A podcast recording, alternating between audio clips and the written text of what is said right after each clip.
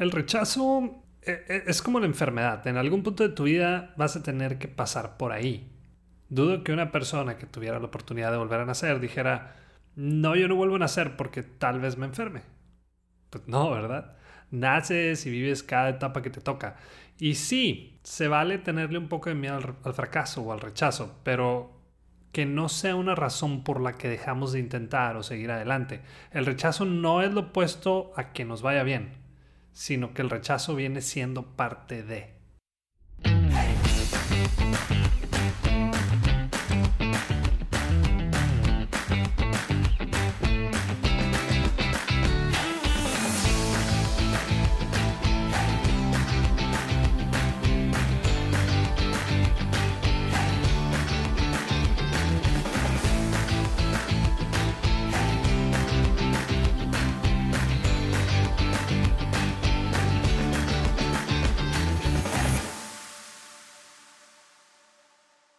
Este es el episodio 29 de Bueno, Bonito y Valioso. Yo soy Daniel Rodríguez de la Vega, conferencista internacional, fundador de Creces y host de este podcast. La principal razón por la que no nos gusta salir de nuestra zona de confort es, digo, hay, hay muchas razones, pero la principal es porque le tenemos demasiado miedo al rechazo o al fracaso.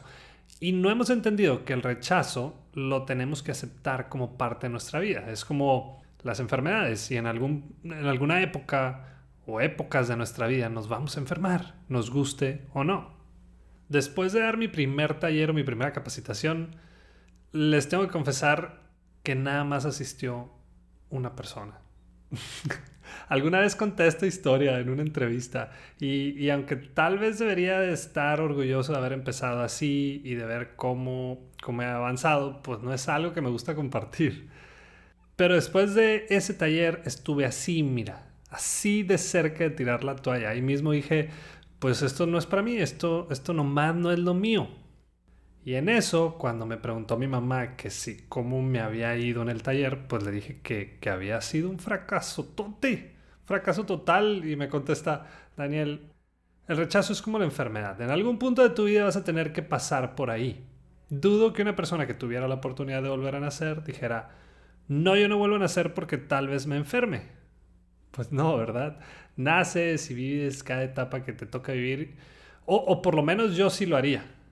Hace muchos años yo era una persona que sentía mucho el rechazo, más bien le daba mucha importancia al tema del rechazo. Alguien me decía que no y de cierta manera me sentía mal o agarraba algún tipo de resentimiento contra esa persona.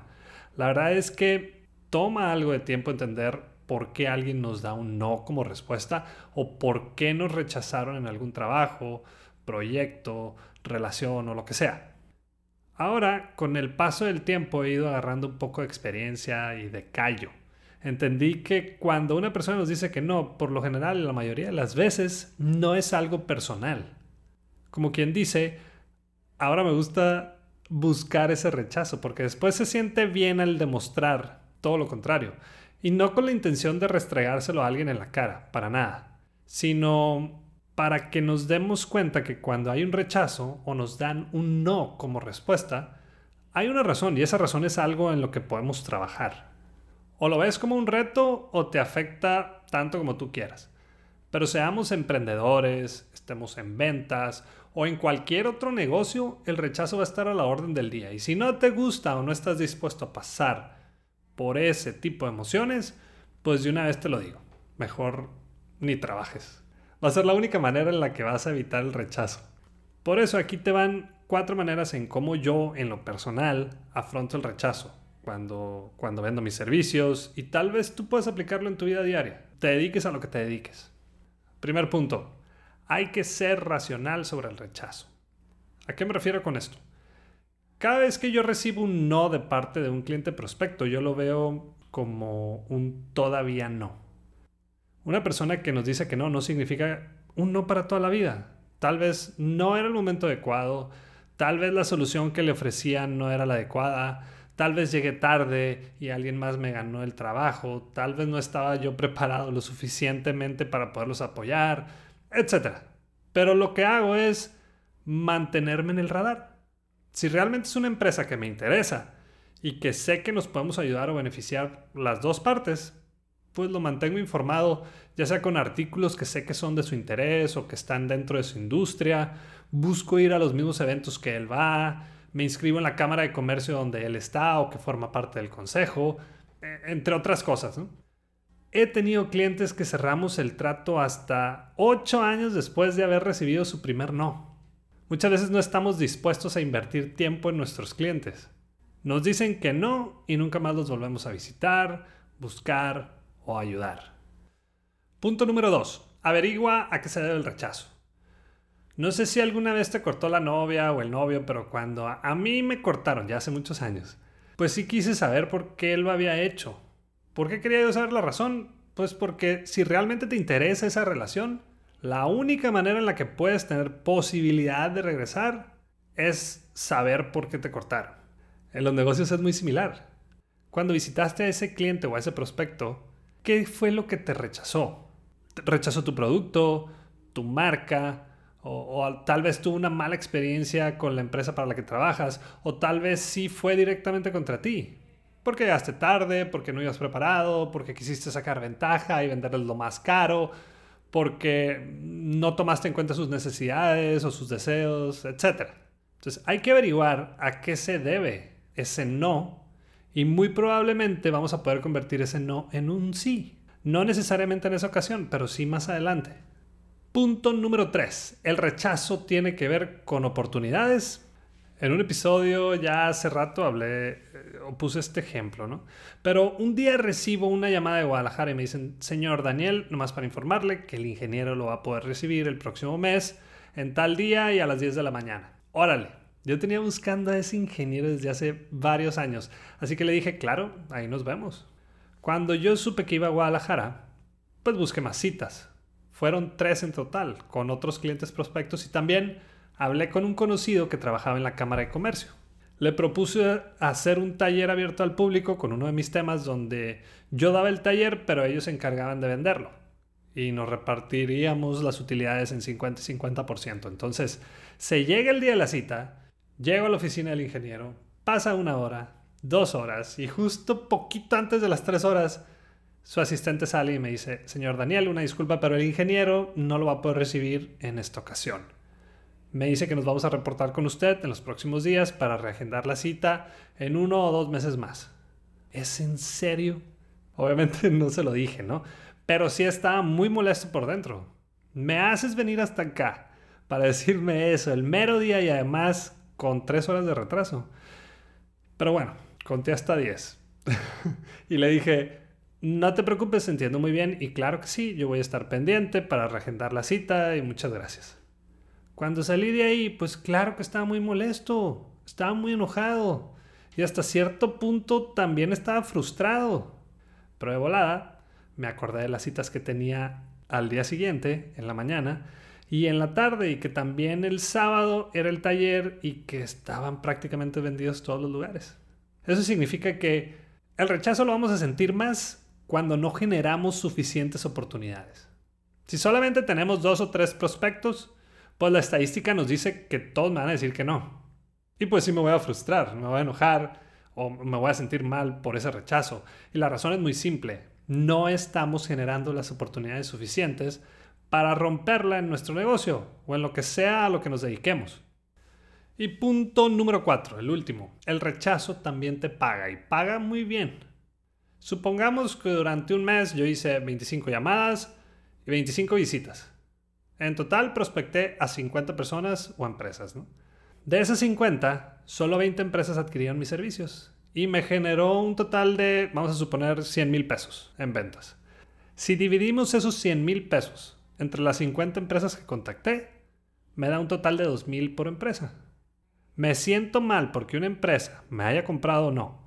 ¿Me dio 2 mil pesos? Claro que no. Una persona que me dijo que no me dejó una gran enseñanza, pero además esa persona que me dijo que no me acercó también a encontrar una que sí. Y es por eso que el rechazo lo tenemos que ver como parte de nuestro trabajo, de nuestro desarrollo laboral o de nuestra vida.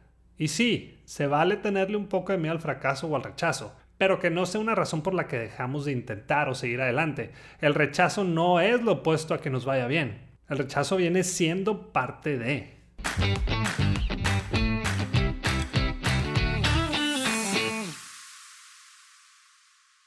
Por cierto, si te cuesta mucho cobrar bien por tu trabajo, si constantemente te dicen por qué tan caro y no tienes una respuesta clara, o si quieres desarrollar un gran diferencial que te permita cobrar más por lo que haces, no te puedes perder el taller virtual y en vivo de Bueno, Bonito y Valioso. Y por ser fiel seguidor a nuestro podcast, te invito a que compres tu lugar por medio de la preventa privada. Lo único que tienes que hacer es dar clic en el link de la descripción del episodio, dejarnos tu mail y listo. Ahí vas a recibir la información para que puedas comprar tu lugar al precio más accesible en la historia de Creces. La preventa solo dura unos días y después tendrás que adquirirlo al precio regular. Entonces aprovecha y comienza a encontrar tu propio valor en el mercado.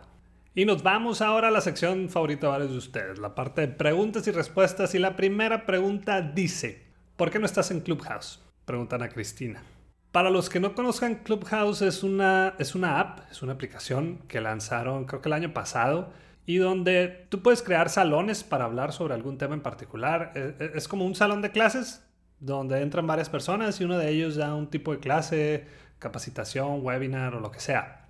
Pero con la particularidad de que solo es audio, no hay video. Sí ha crecido bastante, aunque como que ya pasó un poco el auge, ¿no? Creo que Elon Musk participó como invitado para dar un tema y además es como exclusivo el asunto. Nomás puedes entrar si alguien te invita. Pero bueno, ¿por qué no estoy en Clubhouse? Porque todavía no le veo en chiste. Como dice Juan Lombana, los podcasts vinieron a solucionar el problema que había con la radio. Era muy frustrante que te perdieras el programa de radio o tu programa de radio favorito porque no pudiste escucharlo a la hora que era o que se transmitía y lo mismo pasa con Clubhouse. Cuando se un tema en Clubhouse no se queda grabado. y no entiendo por qué. O entras o no lo escuchas. Y pues para eso mejor escucho un podcast. Ahí sí yo le pongo pausa y, le sigo cuando quiera. Y ahí va a estar disponible para mí cuando yo quiera escucharlo. No digo que nunca vaya a abrir una cuenta en, en Clubhouse. Solo por lo pronto, por el momento. No es algo a lo que quisiera dedicarle mucho de mi tiempo. Si un día de estos abro una cuenta ahí, pues te aviso y armamos algo, ¿no?